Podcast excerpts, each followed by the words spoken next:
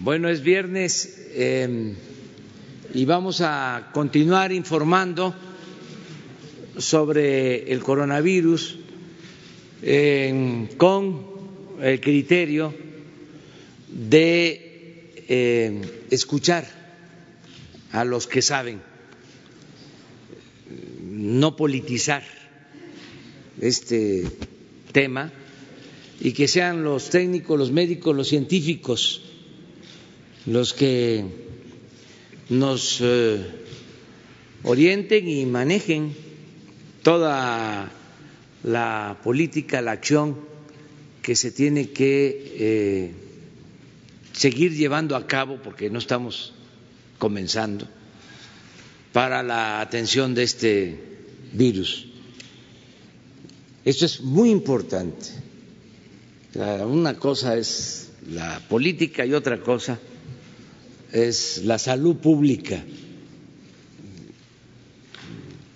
porque este, se cae mucha desinformación.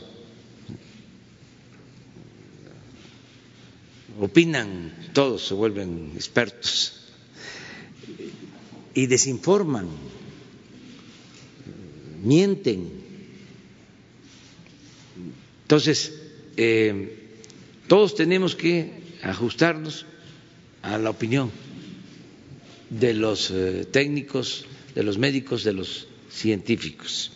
Esa es la, la recomendación que estamos haciendo a toda la población que eh, nos eh, informemos, que se tenga confianza en los especialistas que no solo son de lo mejor del mundo en estos temas, sino eh, que son gentes honestas, con ética, incapaces de mentir. Por eso vamos a seguir este, informando eh, en las mañanas, este, bueno, hasta hoy, y, pero eso sí, en la tarde, noche, a las siete, hoy, mañana, el domingo, este, lunes, eh, quizá no en la mañana, si hace falta, sí, el lunes en la mañana, cuando sea necesario este, informar más y aclarar y salirle al paso a rumores. Hay politiqueros que hasta hacen ruedas de prensa hablando del coronavirus o videos llenos de falsedades, de mentiras, alteración de información. Ayer que fui a Sonora me encontré en el avión un señor que me mostró, usted está diciendo esto es... Y fue algo que dije hace como una semana. Sí, este, lo convirtieron como información de ayer. Una falta de, ética, de profesionalismo. ¿Quiénes son? Pues los conservadores, los que estaban acostumbrados a robar o vivían del erario, algunos este, medios, periodistas, columnistas, y están molestos. Ya que se serenen, o sea. Además, ¿qué ganan con estarse este, enojando y con esas campañas si nosotros no vamos a cambiar? O sea, ya está demostrado que somos muy perseverantes. ¿Ustedes creen que yo voy a dar un paso atrás en el combate a la corrupción? Ni para tomar impulso.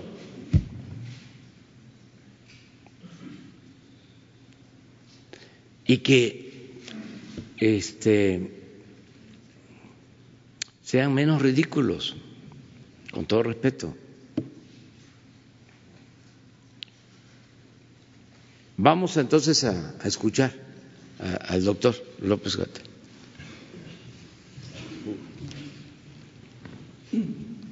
Muchas gracias, señor presidente, secretario, colegas, directores generales. Eh, muy buenos días a todas y todos eh, ustedes. Continuamos solo con algunos detalles de lo que ayer platicábamos sobre el coronavirus y justamente como dice el presidente, en los últimos dos días nos ha llamado la atención este fenómeno de desinformación. Y nos llama la atención porque la desinformación sabemos, está plenamente estudiado, que puede ser parte, por un lado, del miedo. Como dijimos hace unos pocos días que trajimos a la doctora Lorena Rodríguez Bores, especialista en salud pública mental, que explicó cómo el fenómeno de miedo se produce de manera natural en los seres humanos y en la sociedad, pero se empieza a amplificar por contagio, literalmente, no es una metáfora. Literalmente el, miedo se contagia y también es un eh, reto de salud pública el lograr mantener la calma sin perder la atención y sin perder la ocupación de responder ante un fenómeno que ciertamente es importante y con el que debemos mantener atención, conocimiento, información clara y responder. La sociedad puede y debe responder para cuidarse a sí mismo cada persona, cuidar a sus cercanos, a su comunidad y a la sociedad en su conjunto. Entonces, volvemos a abrir este comentario con esta idea. De nada sirve el miedo, de nada sirve el pánico, pero es una reacción natural. Entonces, tenemos que bajarle al miedo para situarnos en la realidad, saber que es un fenómeno, una epidemia, que tenemos que estar atentos para hacer las medidas de salud pública, las medidas de prevención y control adecuadas, ni de más ni de menos. Ahora, en este tema del el pánico, también lo que notamos en las últimas eh, dos días, en especial ayer, y es parte de lo que monitorea nuestra unidad de inteligencia epidemiológica, es la propagación de rumores. Y la propagación de rumores es un fenómeno que puede amplificarse por una respuesta social de miedo, pero también puede ser inducido por desinformación dirigida. Y esto lo digo porque a veces es difícil distinguir la legítima preocupación de personas que tienen responsabilidades, por ejemplo, directivos o, jefes de, instituciones estratégicas, instituciones importantes, por ejemplo, las universidades, las instituciones de educación superior, puede haber un legítimo interés de contribuir a la prevención. Y tenemos expertas, expertos en las universidades, colegas muy apreciados por nosotros, que Ayer nos estuvieron llamando para decirnos, tenemos la impresión de que no se está haciendo suficiente en diagnóstico, no se está detectando los suficientes casos. Yo quisiera explicar para ellos, aunque ayer lo hablamos, pero también para todos ustedes y para la ciudadanía, cuáles son los elementos técnicos de la vigilancia que nos permiten decir con razonable certidumbre y confianza que sí estamos monitoreando por seis mecanismos diferentes la distribución del virus. Y también disipar una idea que ayer se estuvo eh, propagando, de hecho desde anteayer, y nos llamó la atención que se estuvo propagando no solo en México, sino en otros países, concretamente en Estados Unidos, en grandes cadenas de noticias, la idea de que México oculta los casos o miente o no se está dando cuenta y tiene 12 casos, hoy ya vamos a informar que 15, y en cambio Estados Unidos hasta ayer tenía 696 casos. Vamos a explicar en términos técnicos cómo debe interpretarse esto y cuál es la, razón. Y la razón no es ningún misterio, lo van a ver incluso gráficamente. Ahora, entre esta lista de desinformación, eh, para que vean ustedes el tipo de desinformación, cómo no es casual, insisto en distinguir la legítima inquietud que surge del miedo con buena intención, pero la desinformación que no es accidental. Ayer detectamos dos oficios apócrifos que se les atribuían a los gobernadores de Aguascalientes y de Quintana Roo y que en uno decía que se iban a cancelar distintas actividades, en particular la Feria de San Marcos, en el caso de Aguascalientes, falso, el gobernador ratificó que era falsa la información. Y en Quintana Roo, que decía que el gobernador eh, Carlos Joaquín llamaba al cierre de escuelas en el municipio de Benito Juárez, falso también. También tuvimos saturación de nuestro servicio de atención telefónica, el número 800, y esto fue derivado de que circuló prolíficamente en las redes sociales una falsa nota atribuida a la Dirección General de Epidemiología que llamaba a las personas a que solamente llamaran al teléfono y esperaran que fuera alguien a tomarles una muestra para diagnóstico. Falso. Esta información, que originalmente la habíamos publicado dos meses atrás para una situación muy específica de los viajeros que venían de China, cuando eran muy poquitos eh, casos en el mundo, Después se distorsionó y se hizo masiva con esta idea falsa de que va a ir personas a tomar muestras a domicilio. Y saturaron nuestra línea telefónica, pero después circularon efectivamente videos, me parece que es un senador, creo que de Nuevo León o algo así, que diciendo cosas que son completamente falsas, absolutamente falsas, horas más tarde en sus redes sociales criticaba el hecho de que estaba saturado el número y que no se hacían suficientes pruebas. Es decir, la idea de hacer pruebas, la idea de que no hay una respuesta adecuada y las falsedades. Otra cosa que creo que es desafortunada, esto lo digo con absoluto respeto al poder eh, legislativo, ambas cámaras han hecho sendos pronunciamientos, eh, en el caso de los diputados de manera formal, por parte de la Junta de Coordinación Política, en donde exhortan a la Secretaría de Salud y al Consejo de Salubridad General, uno, a declarar el estado de emergencia. Hemos explicado múltiples veces por qué no hay criterios para declarar el estado de emergencia sanitaria, pero además le exhortan o no se exhortan en la Secretaría de Salud a hacer exactamente lo que venimos haciendo desde el 3 de enero. Insisto en expresar mi respeto a los y las legisladores y a, este poder de la Unión, pero afortunadamente lo que piden que hagan, que hagamos, ya se ha venido haciendo. Entonces la respuesta va a muy simple, es lo que hemos venido haciendo. Y eh, por último, destaco dos cosas. Una, estas oleadas de miedo también afectan a los altos dirigentes políticos y pueden llevar a una situación no, no adecuada de cancelaciones anticipadas de eventos. Hemos dicho desde el inicio que en el plan técnico de respuesta tenemos contempladas las posibles posposiciones, reducciones o cancelaciones de eventos, pero no es saludable que eso se, haga sin una base técnica, porque entonces empiezan a proliferar las cancelaciones y las repercusiones no son solo las económicas y sociales que derivan de eso, sino que desgastan las intervenciones de salud pública encaminadas al distanciamiento social. Si estas intervenciones se hacen demasiado pronto, lo único que ocurre es que se aplican cuando no sirve y cuando hay que aplicarlas ya hay un desgaste económico y social que hace que no se puedan aplicar. Entonces, pedimos, hacemos un llamado a la calma en ese sentido, reiteramos, insistimos en que tenemos perfectamente identificado el plan técnico de que podría ser útil hacer restricciones de eventos públicos, pero no hay que hacerlo de manera desordenada y sin que esté acoplado a la realidad epidemiológica. Tiene que hacerse cuando es adecuado. Y por eso es importante mantener el orden, la calma, la disciplina institucional y la comunicación. Y lo otro es el contexto internacional Estados Unidos, como conocemos, hace 48 horas eh, decretó una ampliación de lo que ya había establecido eh, desde febrero, que es la restricción de la entrada de viajeros internacionales provenientes de sitios donde hay transmisión. Originalmente lo hizo a inicio de febrero para el caso de China y eh, hace un par de días lo amplió a los países europeos, excepto el Reino Unido, excepto el Reino Unido. Poco difícil de visualizar cuál podría ser la mecánica, en el sentido que el Reino Unido tiene una transmisión semejante a la de los otros países europeos. Pero más allá de eso, llama la atención que estas medidas extremas no son necesariamente las que se usan en varios países del mundo.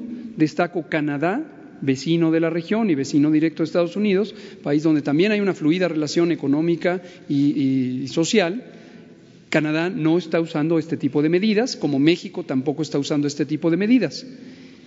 Reino Unido ayer también expresó en, palabras del de primer ministro cuáles son las medidas que está implantando y aunque hace un eh, señalamiento donde califica de manera intensa su preocupación sobre esta epidemia, las medidas técnicas que se usan que provienen indudablemente de las recomendaciones técnicas de su magnífica eh, Agencia de Salud Pública, son muy parecidas a las que estamos implantando en México, algunas incluso más leves de las que tenemos en México. Por ejemplo, eh, simplemente llama a que se mantengan en casa voluntariamente quienes tengan síntomas, esto lo dijimos ayer, no se está llamando a cierre de escuelas y se está insistiendo en la protección de los adultos mayores.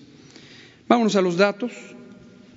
En este mapa, que procede de la Organización Mundial de la Salud, que lo publica todos los días, quiero destacar dos cosas. Tienen ahí los casos acumulados, que los presentamos todos los días en la noche, y lo que llama la atención positivamente es cómo la epidemia empieza a ceder en algunos lugares, concretamente en China. Esto lo pueden ver en la tabla que está en el lado izquierdo de la diapositiva en el último renglón tenemos al Asia, el penúltimo renglón, tenemos la región de Asia sudoriental, que es la región donde está China, y ya solamente en las últimas 24 horas hemos tenido 32 casos provenientes de esa región, no solo de China. Entonces, esto es importante porque si uno se fija solamente en, los acumulados, siempre van a ser grandes. Ya se acumularon 125 mil casos en el mundo, 80 mil en China. Pero en China ya no están aumentando los casos. Y en la región suroriental de Asia, que incluye a Japón, que incluye a eh, Corea, Tailandia, etcétera, ya no se están acumulando tantos casos, quedan poquitos, van en una fase de descenso. Y geográficamente la epidemia se ha desplazado desde luego a otras regiones. Y lo segundo que quiero destacar es cómo eh, el mapa hay que interpretarlo visualmente con cuidado, porque eh, uno ve el país completo marcado en este caso en color rojo, como países con transmisión activa, pero como lo voy a ejemplificar con el mapa de Estados Unidos, esta transmisión ocurre en parches, no necesariamente es todo el país. El Papa de México lo que nos muestra, esta es la actualización, es eh, donde ha habido los casos eh, confirmados, agregamos tres más respecto al informe que dimos eh, ayer, bueno, cuatro más porque el informe lo habíamos dado en, no, en 12 casos, ahorita tenemos 15 casos. Y obviamente los casos sospechosos seguirán aumentando y en la medida en que se descartan, se pasan a los casos descartados que están en la casita verde ahí al inicio. Destaco que de los casos eh, confirmados en México, de los 15 casos, el 80%, como suele ocurrir y se describió en los otros países, son casos de enfermedad leve, se han tratado en domicilio, con las medidas generales y con el aislamiento preventivo. Y solamente ha habido tres casos hospitalizados, ninguno de ellos graves, y eh, los que han estado hospitalizados han estado principalmente para cuidar eh, el tema de transmisión y en un, caso sí, porque hubo un corto periodo de 24 horas donde hubo eh, cierta alteración respiratoria. En la siguiente se ve el mapa de Estados Unidos. Esto ocurre en todos los países. Ayer presentamos Alemania, España y Francia. La transmisión es en parches. Vean el mapa de Estados Unidos, lo que está marcado en color más oscuro son los sitios donde se considera que hay transmisión comunitaria. Hemos explicado que transmisión comunitaria es donde ya se propaga al interior del sitio y no solamente a partir de los casos importados. Y son estas cuatro esquinas eh, del país. Quizá la que sigue en orden es Florida, donde también hay, eh, están cerca de tener ya un estado de transmisión comunitaria.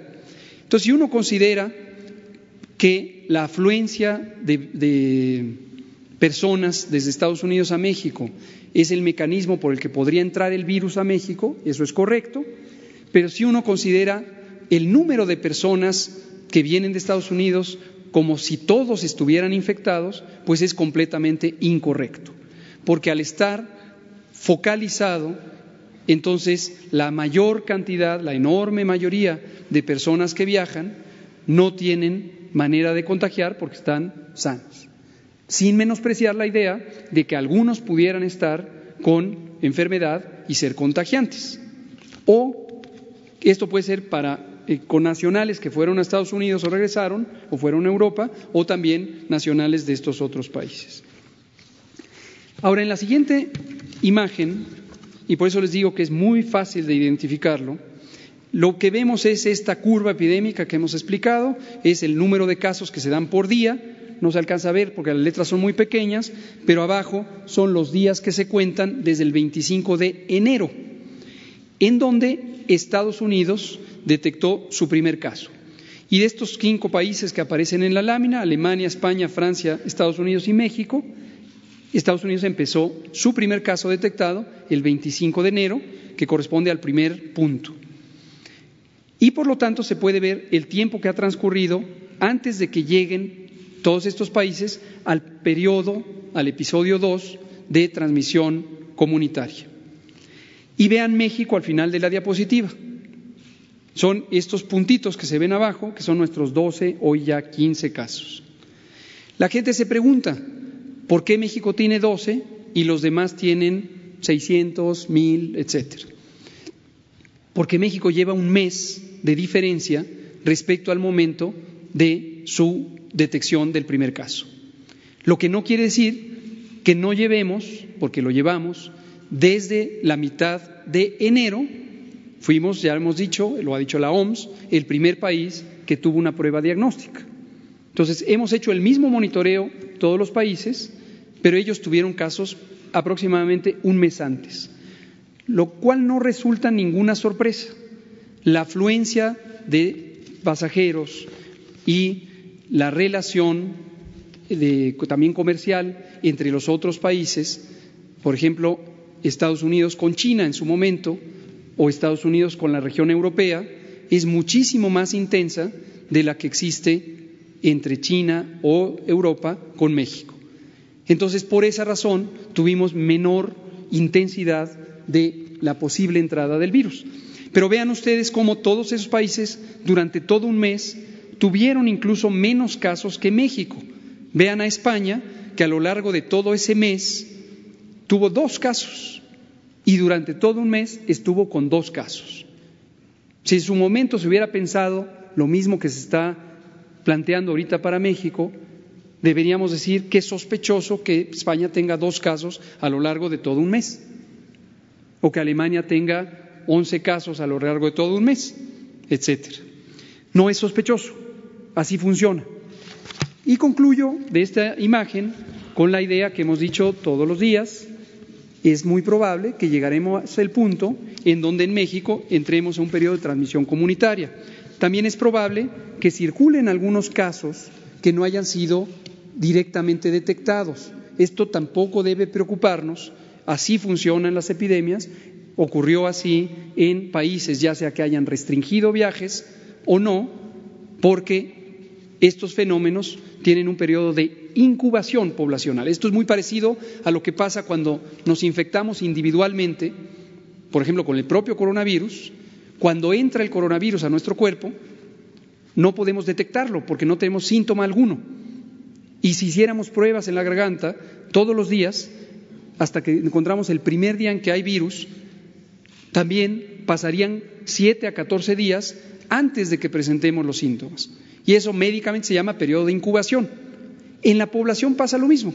Hay un periodo donde no hay manera de encontrar todos los casos existentes o todas las infecciones existentes porque son demasiado pocas. Pero hay un momento en donde ya hay suficientes como para empezar la transmisión. Así funciona y lo que hay que hacer, y así lo hemos hecho, así lo hace Canadá, así lo está haciendo el Reino Unido, así lo hace la gran mayoría de los países, es estar preparados para responder apropiadamente en identificar los casos, diagnosticarlos, aislarlos preventivamente y estudiar los contactos.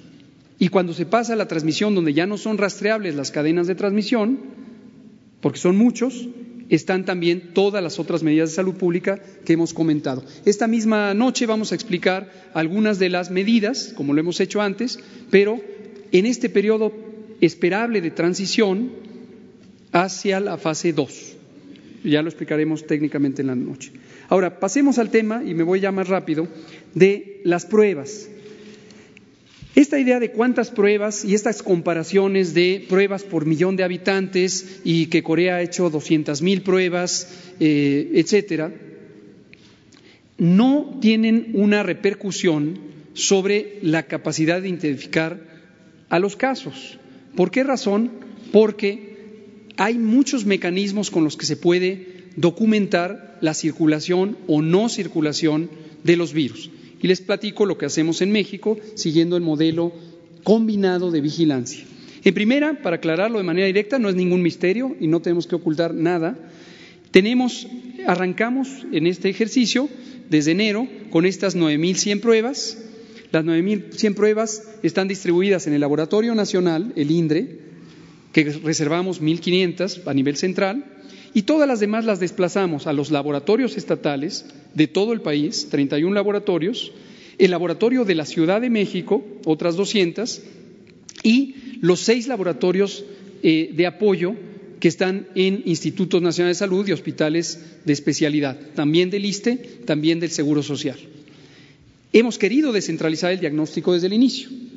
Ahora, lo que se muestra en la gráfica es la cantidad de pruebas que se han hecho o que se han necesitado hacer porque ha habido casos sospechosos a los que se les hace la prueba.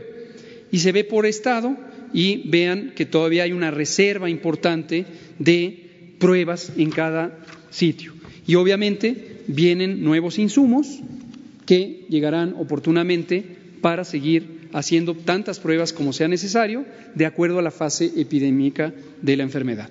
En la siguiente lo que vemos es el estudio de contactos. Es una tabla resumen con los 15 casos que tenemos, su sitio de eh, residencia o el sitio donde se identificaron y el número de contactos que se han estudiado para cada uno de ellos. Entonces aquí ya voy enumerando los seis mecanismos de vigilancia. El primero es la detección de casos sospechosos y la definición de sospechoso es muy importante porque nos permite lo más oportunamente posible detectar a las personas posiblemente infectadas. La gran mayoría de ellas, 269, se han descartado porque se les ha hecho la prueba y se ha encontrado que no tienen el coronavirus. Y solo 15 se ha encontrado que sí lo tienen. Y luego, segundo método es estudiar los contactos. Y esto lo que nos permite es ver que no se estén propagando el, el virus.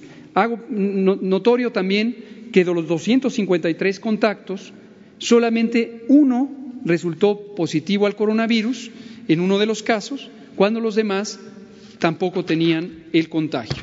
Entonces, eso es una señal positiva de que no hay una propagación. Los otros eh, cuatro métodos son este monitoreo de virus que hacemos en el país. Tenemos un panel de 14 virus que son importantes en enfermedad respiratoria, influenza, AIV, metaneumovirus, varios virus, y también el coronavirus.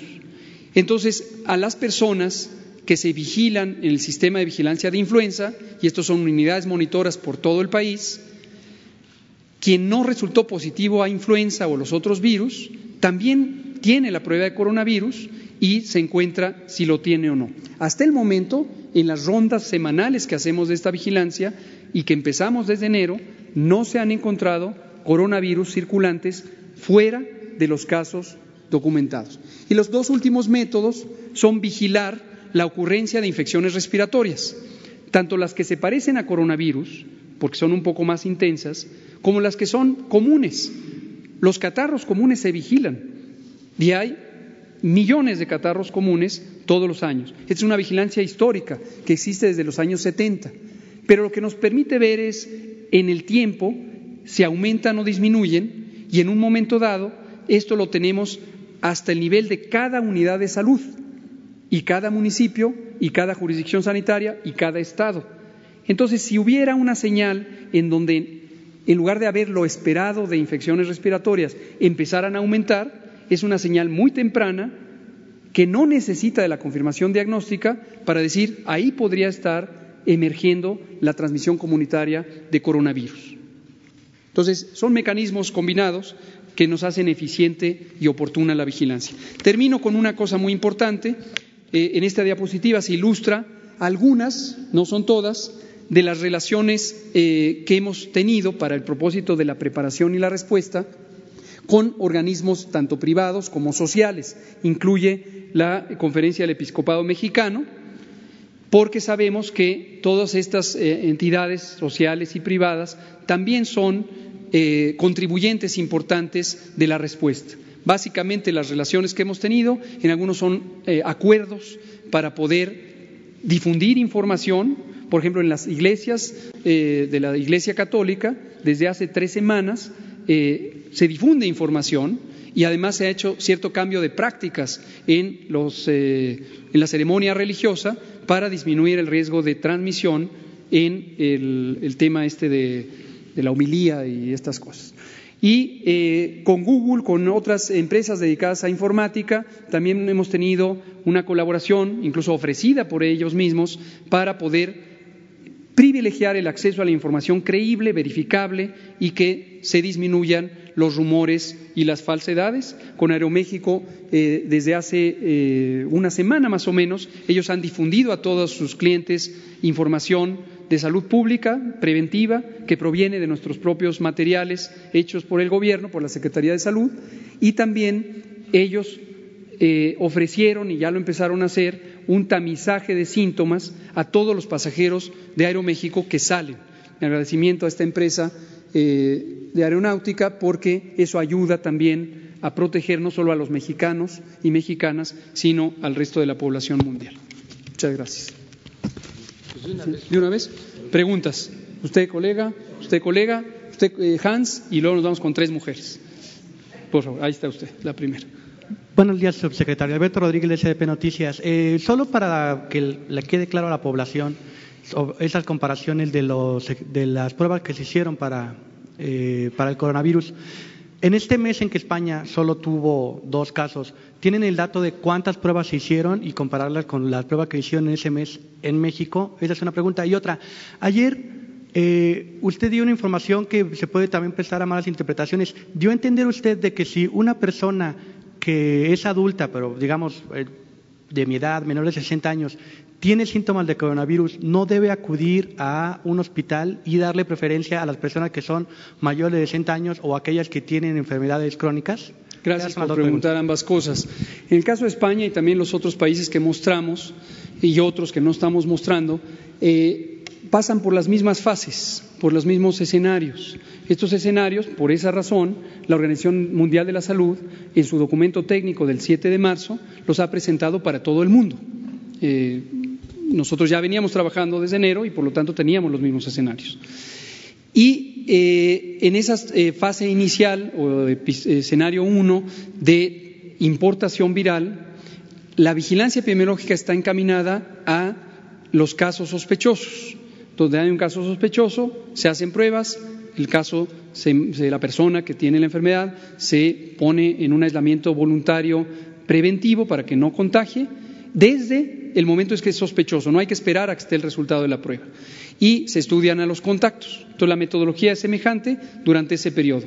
Cuando se cambia de fase o de, escenario y se entra al escenario de transmisión comunitaria, los métodos de vigilancia cambian necesariamente porque el fenómeno empieza a ser más y más eh, grande, hay ya cientos de casos, como hemos dicho, habrá en su momento en México, y esto lo que lleva es a que ya no es útil para la salud pública el estar identificando cada uno de los casos, porque las medidas de prevención y control son colectivas.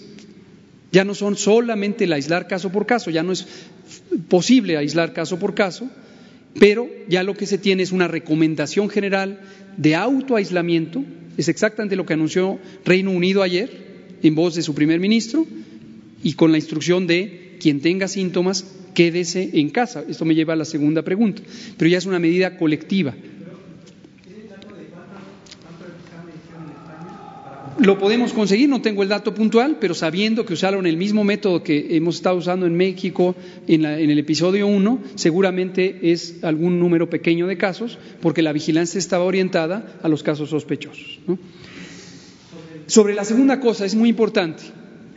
Eh, de esta falsedad y distorsión que se hizo del comunicado de nuestra unidad de inteligencia, vamos a aclarar. Sí es correcto que recomendamos que las personas que tengan síntomas, síntomas respiratorios, síntomas de una infección respiratoria, fiebre, dolor de garganta, tos, estornudos, moqueo, eh, fatiga, dolor de cabeza, si no tienen un antecedente de viaje a los sitios donde hay transmisión activa, si no tienen un conocimiento de que estuvieron en contacto con una persona viajera de esos sitios, que a veces no es eh, la persona mexicana que fue afuera, sino es vino el pariente. Si no tienen ese conocimiento y no tienen las condiciones de riesgo para complicarse, mayores de edad, mayores de 60 años, menores de 5 años, mujeres embarazadas, mujeres embarazadas, mujeres embarazadas, o enfermedades eh, crónicas que deprimen el sistema inmune, y eso incluye la enfermedad pulmonar, la enfermedad cardíaca y la diabetes.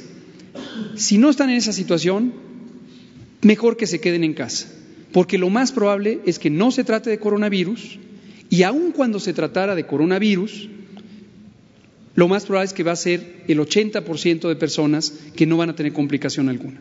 Ahora, quien sí tiene mayor de edad, mayor de 60, menor de 5, mujer embarazada o enfermedades crónicas, tenga la precaución, y destacamos a los adultos mayores, tenga la precaución de tempranamente acudir a las unidades de salud. ¿Por qué es importante esto?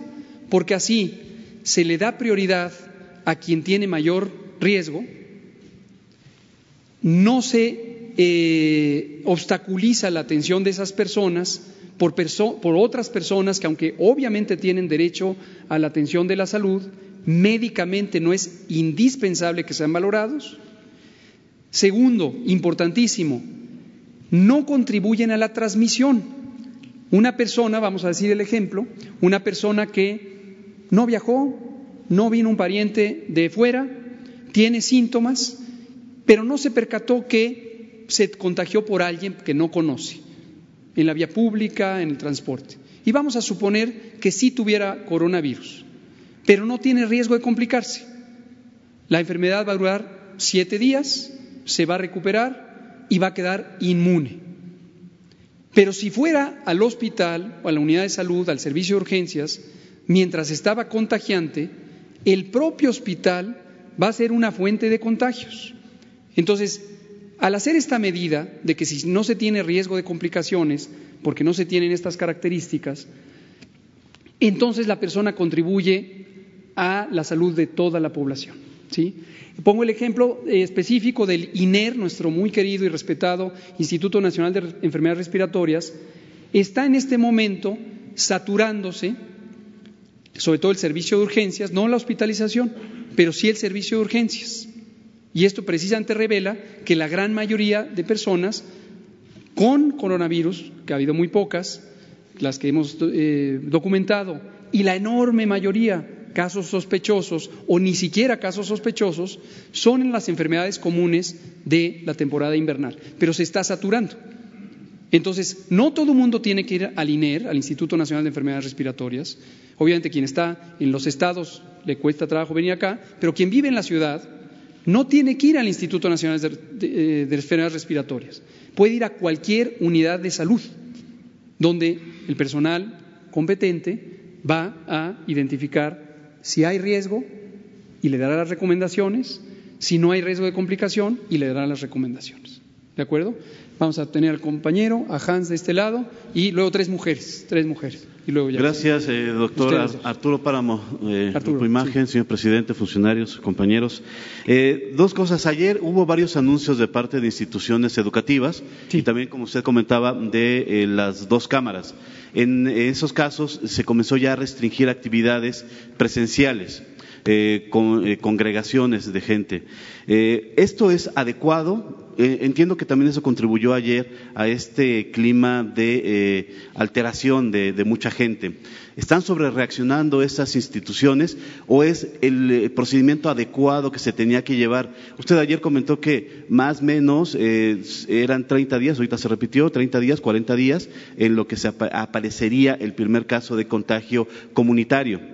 Esto cae hacia finales de este mes, ayer lo comentábamos, y no sé si a eso se deba las medidas que están tomando ya de una vez estas instituciones, si hubo alguna instrucción o algún apoyo de ustedes para de consulta para que se tomaran esas determinaciones y eh, estas eh, se comenzara ya con esta restricción de actividades.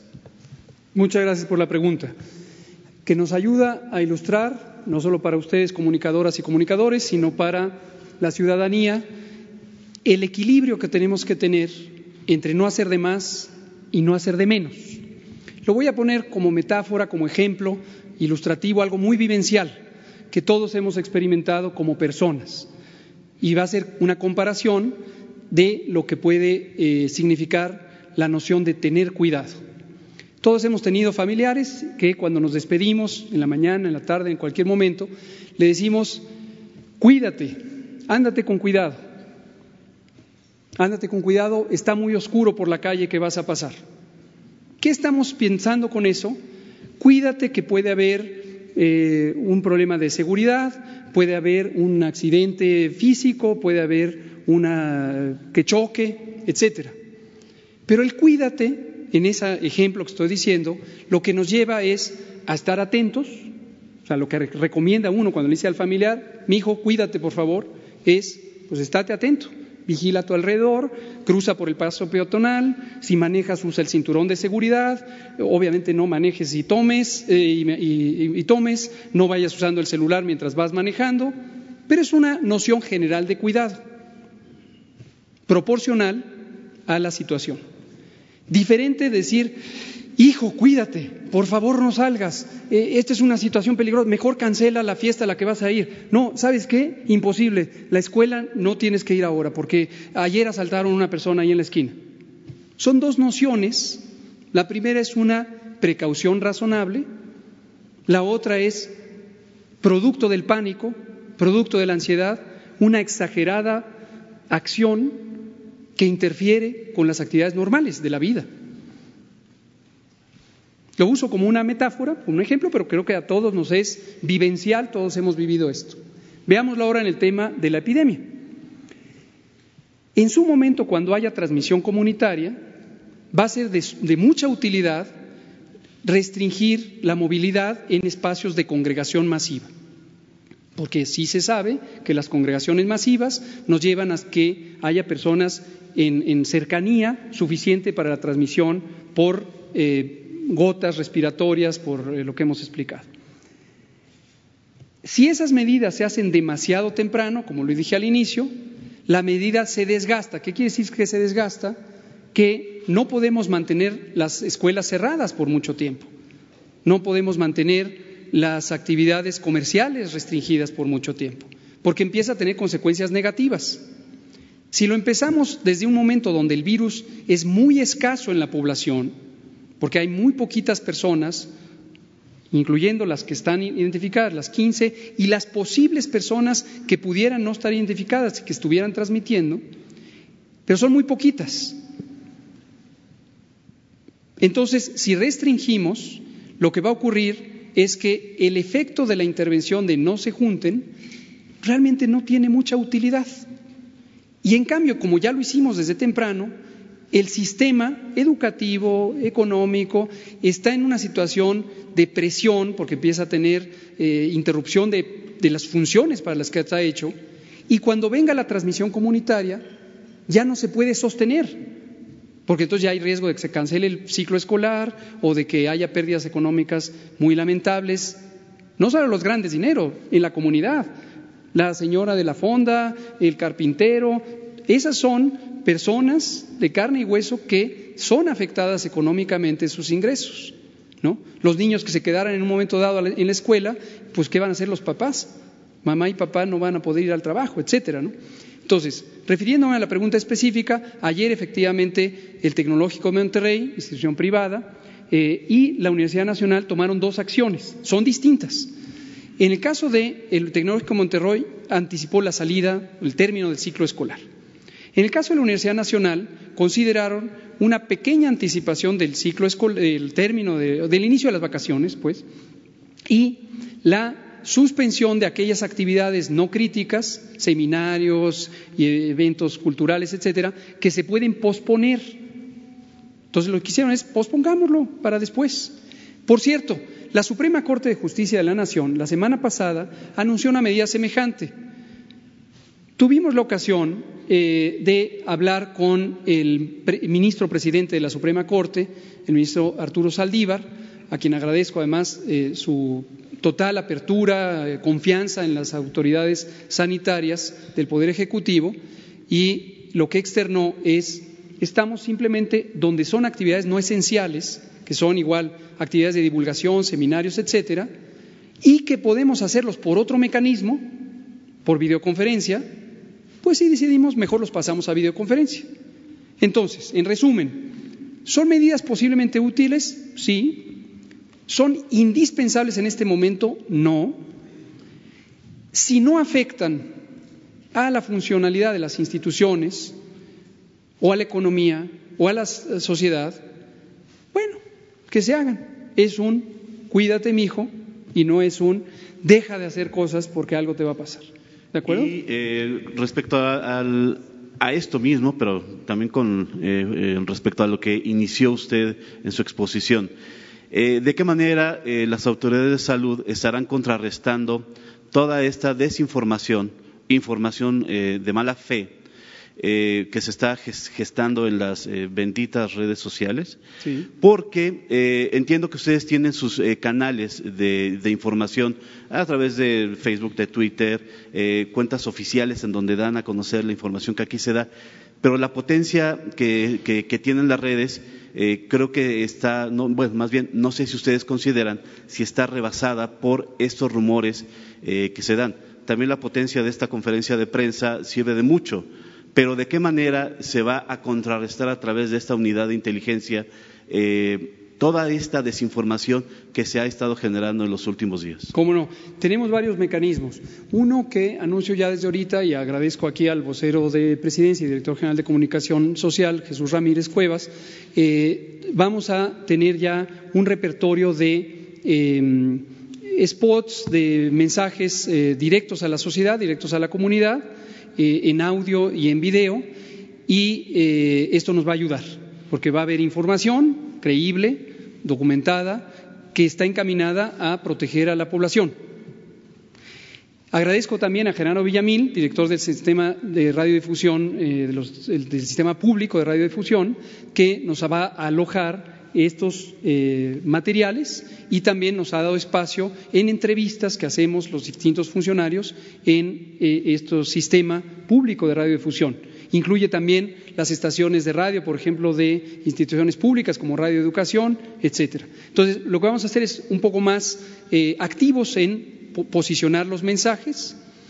Otro mecanismo es cuando vemos que hay una comunidad con una preocupación legítima, como es este ejemplo que pongo de la Universidad Nacional Autónoma de México, eh, el doctor Samuel Ponce León, director del Programa Universitario de Investigación en Salud, coordina un grupo interno de la universidad, un, cuerpo asesor sobre el tema, él es un experto en infectología y en epidemiología, y entonces tuvimos ayer en la noche un diálogo sobre sus preocupaciones. Le dije, estas preocupaciones técnicas son las mismas que nosotros tenemos, estamos ocupados en ello.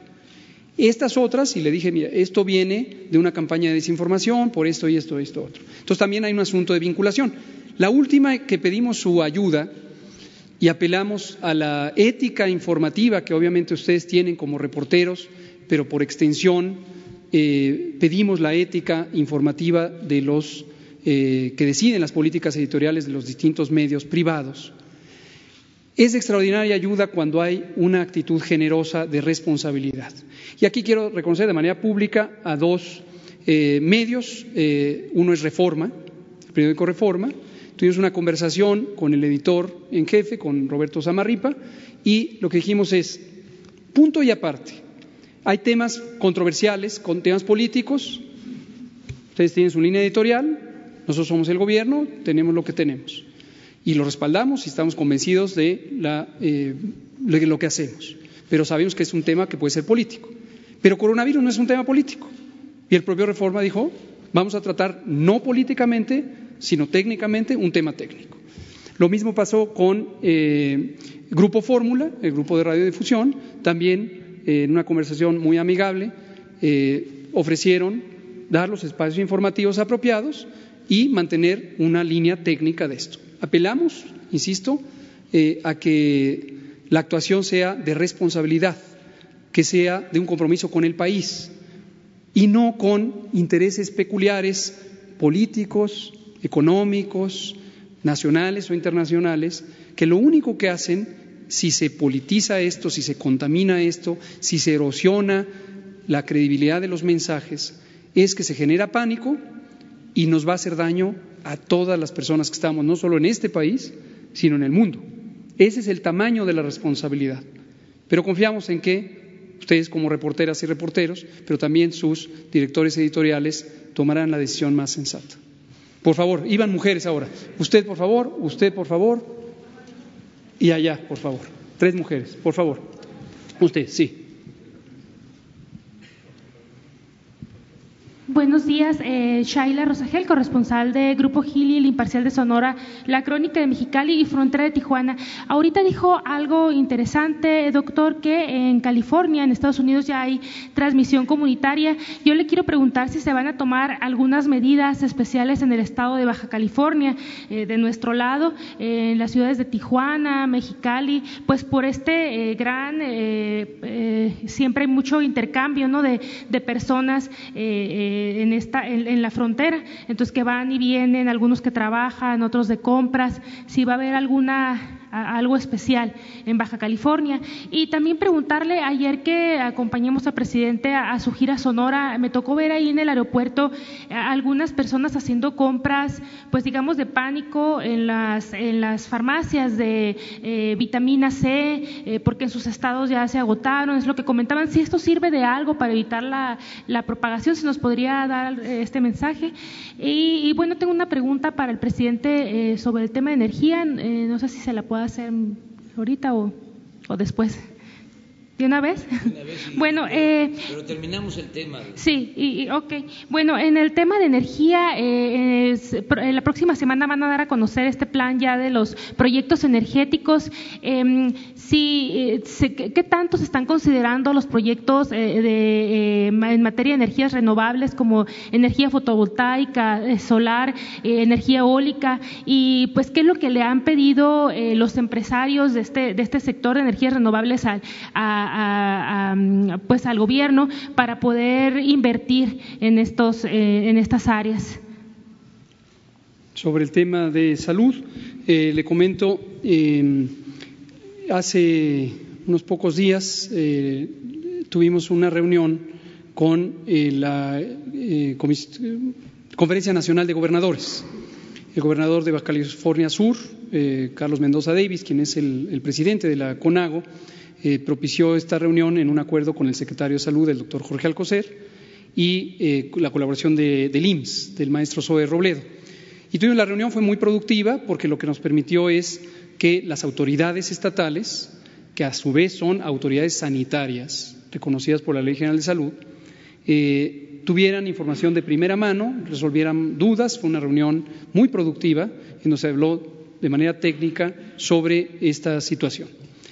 Y eh, la semana siguiente, el doctor Alcocer, eh, quien es además de secretario, el presidente del Consejo Nacional de Salud, convocó al Consejo Nacional de Salud en su reunión ordinaria, no fue ninguna cosa extraordinaria, ya tocaba y se convocó.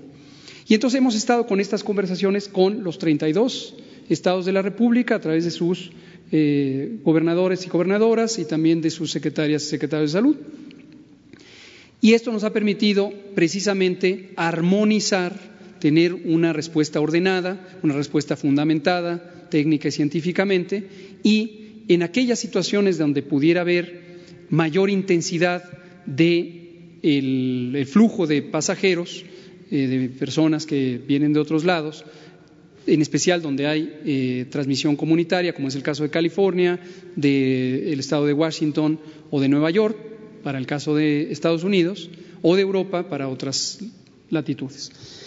Eh, esto incluye, por ejemplo, eh, Quintana Roo, con su aeropuerto internacional, incluye sus puertos marítimos, y en el caso de Baja California Norte, y lo mismo, los puertos marítimos, el de Ensenada es un puerto muy grande, y también la frontera en, Tijuana.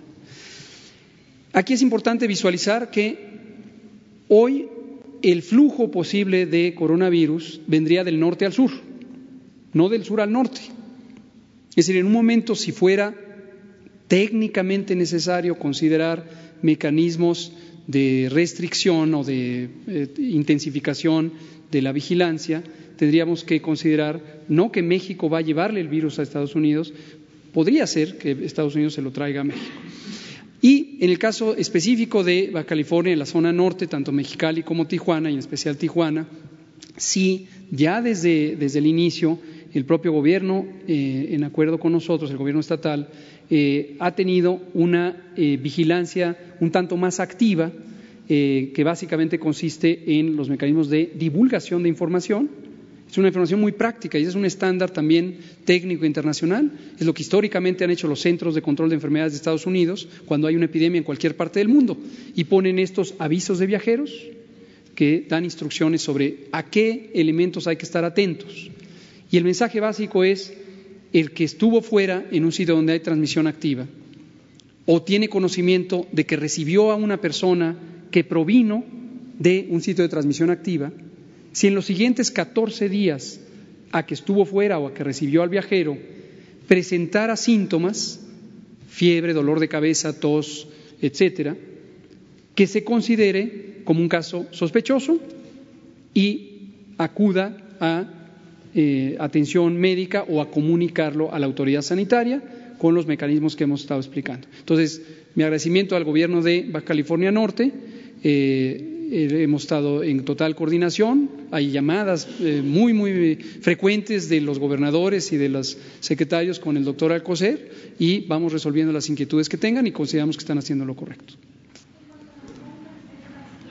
Ah, compras. Compras de pánico son parte del pánico.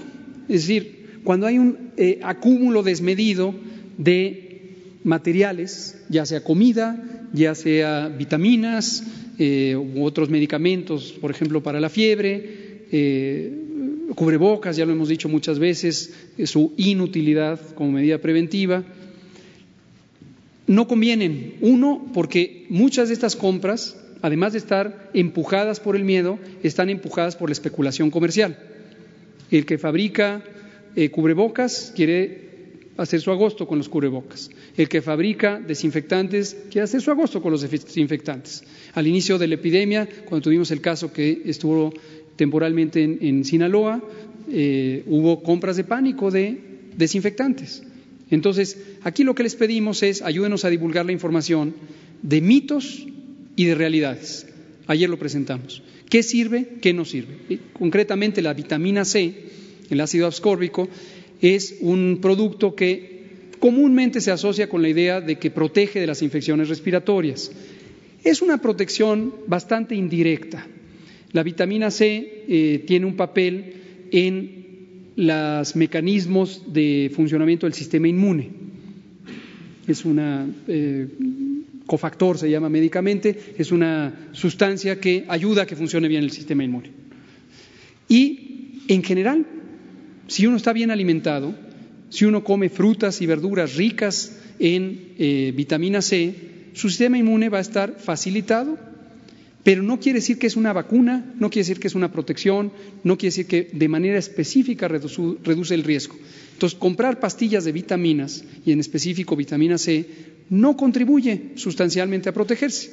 Alimentarse sanamente, preferir productos naturales y no comida chatarra, productos que tienen una diversidad nutrimental y no exceso de calorías, exceso de grasas, exceso de sal, exceso de azúcares añadidos, es mejor los productos naturales en general. Ninguna vitamina. Ninguna vitamina es indispensable para esto. Ahora, hidratarse sí, hidratarse sí. Todas y todos debemos beber dos litros de agua simple al día, al menos. Donde hace calor se puede beber más. Mejor si no son botellas de PET porque contaminan, ¿no? Puede ser un, un material de reuso. Y hay que mantenernos hidratados. Dos litros al día, ocho vasos al día. A eso nos va a ayudar a todos. Pero tampoco es una vacuna ni una protección específica. Colega. Como le digo, desde el inicio, Baja California ha tenido, no le llamemos medidas especiales porque no son específicas, pero anticipó una vigilancia más intensa de sus vuelos internacionales y también en la parte de la frontera eh, común México-Estados Unidos. Eh, hoy en la tarde precisamente anunciaremos eh, en esta transición entre el episodio 1 y el episodio 2 cómo vamos a empezar a incrementar algunas de las medidas y la frontera norte definitivamente va a ser uno de los de atención especial. Subsecretario, Por favor. buenos días. Eh, Rocío Jardines, Teleurban y W Radio. Eh, preguntarle, eh, se ha hablado también de la posibilidad de cancelar ya algunos conciertos, incluso en redes sociales se ha dicho que ya se han enviado correos para avisar a quienes están en eventos de Occesa, como Ricky Martin y demás, que se van a cancelar. Quiero saber si usted sabe algo, si ha tenido pláticas con estas empresas, también con las aerolíneas, que han anunciado también ya eh, bajo de costos, etcétera.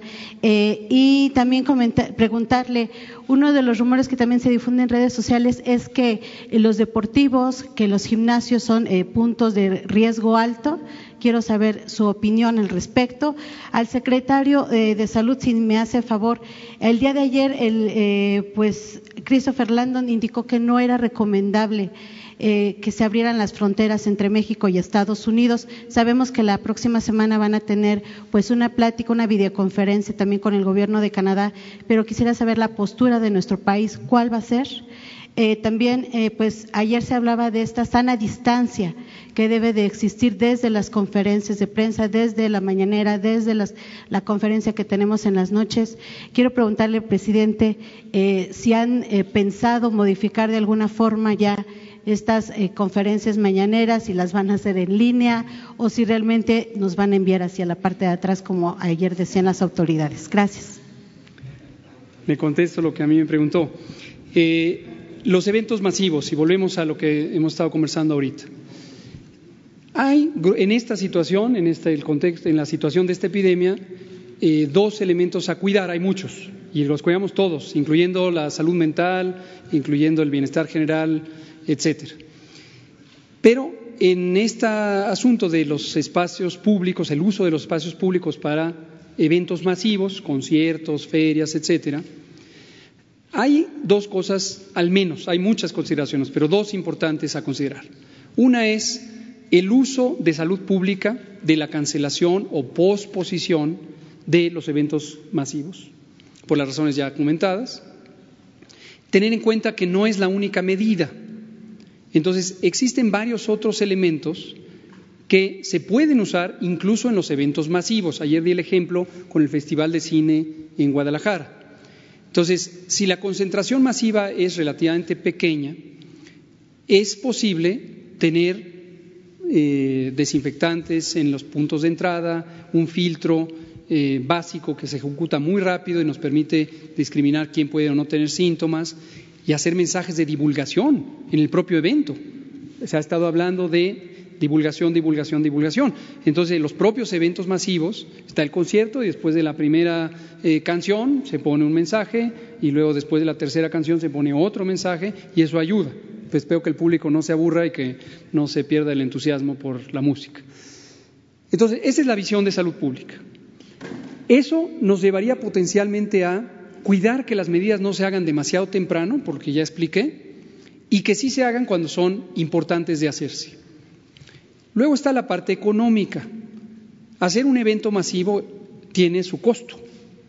porque hay contratos de por medio de toda la clase de servicios que se ponen ahí, hay viajes internacionales y por lo tanto son boletos de avión, hay hoteles, hay seguros, etcétera. Algunas de estas cancelaciones anticipadas, quizá no pocas, la razón por la que están empujando hacia cancelar es porque es más barato cancelar ahorita que cancelar después como ocurre cuando uno viaja y compra un boleto de avión y si uno cancela 24 horas antes, o los hoteles, si uno no se presenta al hotel, pues le cobran la noche.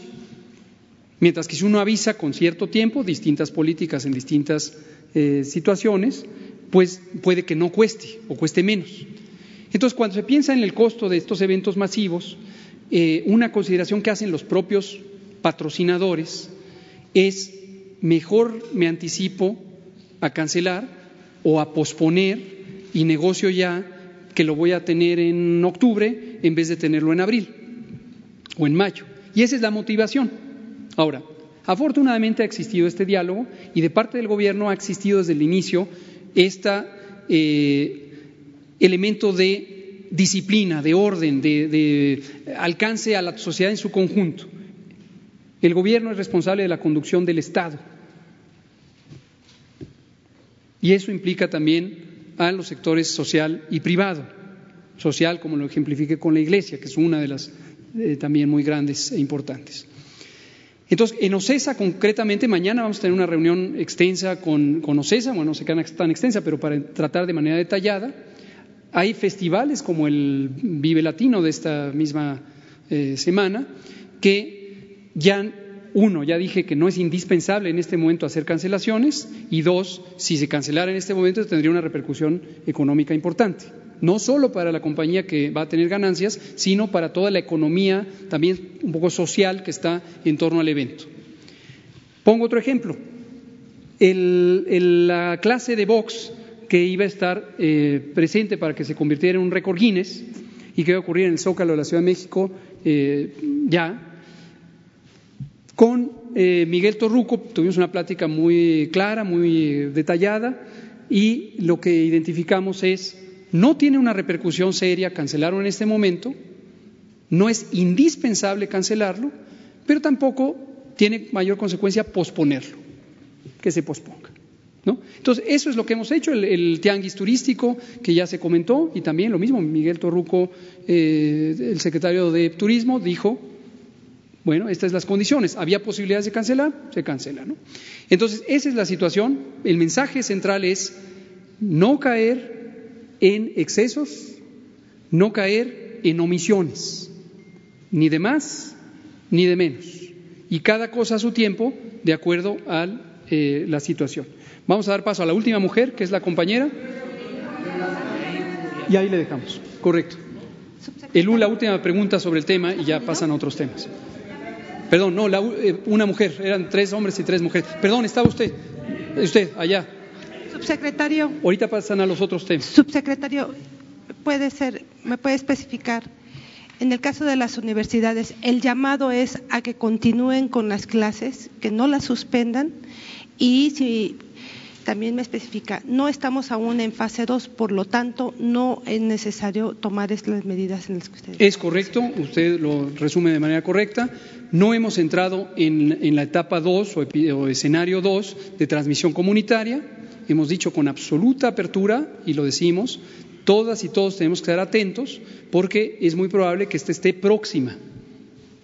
Así lo hemos dicho desde el principio. Originalmente si se comporta México como se comportan los demás países, suele pasar un mes entre la detección del primer caso y el inicio de la etapa de transmisión comunitaria, sin que sea obviamente predecible el día específico que suba.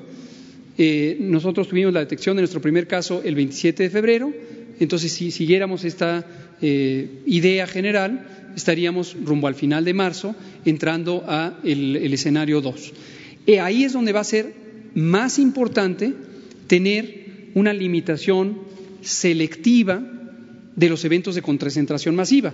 Hemos puesto el ejemplo. Si en un estado tiene transmisión comunitaria, no quiere decir que todo lo demás tiene transmisión comunitaria. En el ejemplo de, Estados Unidos, California, Nueva York, Washington tienen transmisión comunitaria, el resto del país, que es extensísimo, no tiene transmisión comunitaria. Entonces, no son medidas de aplicación general a un tiempo.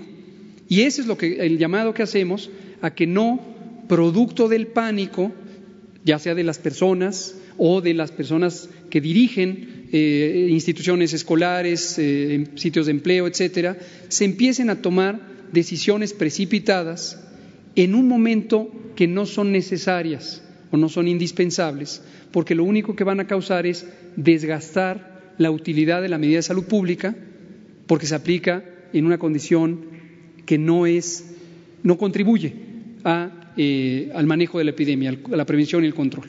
¿Sí? Ahí lo dejamos en esta parte. Bueno, este continúa eh, hoy a las 7 de la noche, eh, más eh, información. ya vamos a terminar porque voy a prepararme a asistir a la Convención Nacional Bancaria en Acapulco y inicio una gira por el estado de Guerrero mañana en Xochis, Huaca, zona indígena, voy a Cuaji, también. Son comunidades afromexicanas, voy el domingo a Markelia,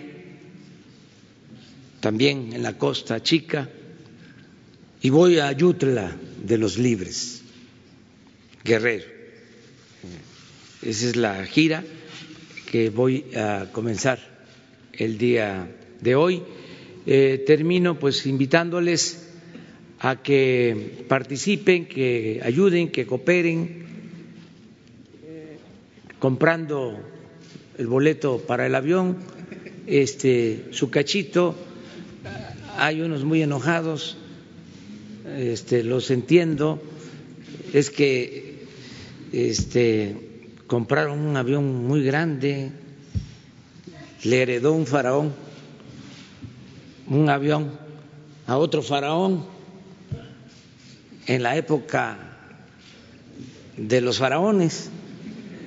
Entonces, ahora que se está rifando el avión, requerían otro faraón, pero este resultó un gobierno republicano austero sobrio,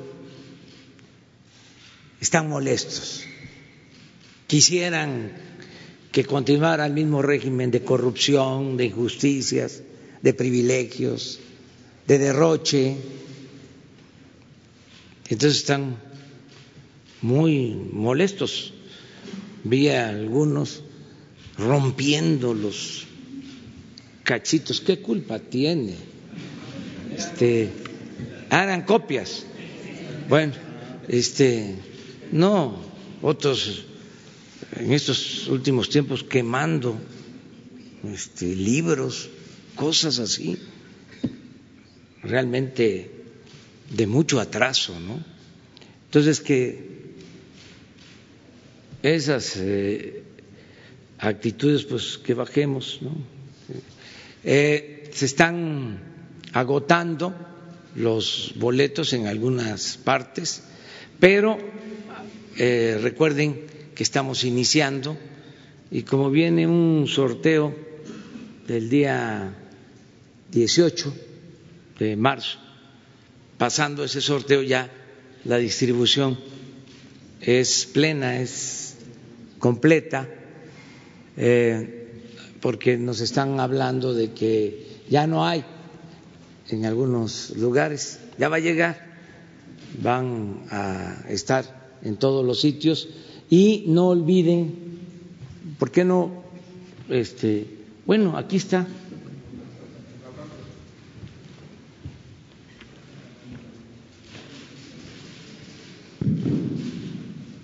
Para que no se enojen tanto, este, no, está bien esto, nada más. No votaron los del PAN para que se elevara a rango constitucional la pensión a los adultos mayores, la pensión a niñas, niños con discapacidad. No votaron en favor de las becas para estudiantes de familias pobres. No votaron para que la salud sea gratuita, la atención médica, los medicamentos, y tampoco quieren este, cooperar en la rifa. Miren, ¿para qué es la rifa? Es una cooperación para equipos médicos y hospitales donde se atiende de manera gratuita a la gente pobre. Llamo a todos los mexicanos ayudar. Son dos mil quinientos millones de pesos, equivalente al valor del avión, cien premios de veinte millones. Ayer que llegué a Sonora me dio también mucho gusto de que me regalaron otro número, dice, lo compré para regalárselo. Entonces, no es para que me regalen a mí los números, porque yo voy a entregar, si eh, me saco un premio, voy a entregar ese apoyo para becas para estudiantes de eh, familias de escasos recursos económicos. Entonces, que sigamos ayudando y que ya no nos enojemos tanto este, amor y paz, eh, serenidad, tranquilidad, eh, fraternidad. Ahora que estaba yo escuchando a Hugo de que en el rito de la Iglesia Católica, ¿no? Seguramente ya no se da la paz este, abrazándose, la paz esté con nosotros, así se dice pues aunque no haya el abrazo, ¿sí? o se dé la mano, en la mente que se diga, eh, perdonemos, no diemos, amémonos, llevemos a la práctica el amor al prójimo. ¿Para qué abrazarnos si, puede haber algún problema? o la mano, la mente. Eso es más importante, internalizar ese pensamiento de amor y de fraternidad. Bueno, nos vemos mañana, perdón, el lunes.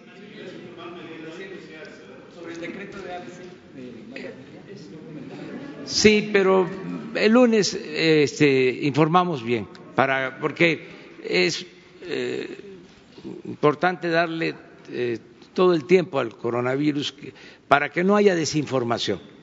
Y, este, y vamos a, informar. Si les parece, el lunes nada más es eh, el quién en los precios, la información breve sobre el avance de obra en la, en la refinación, en la refinería, en el aeropuerto y eh, preguntas y respuestas. Yo me quedo con ustedes todo el tiempo.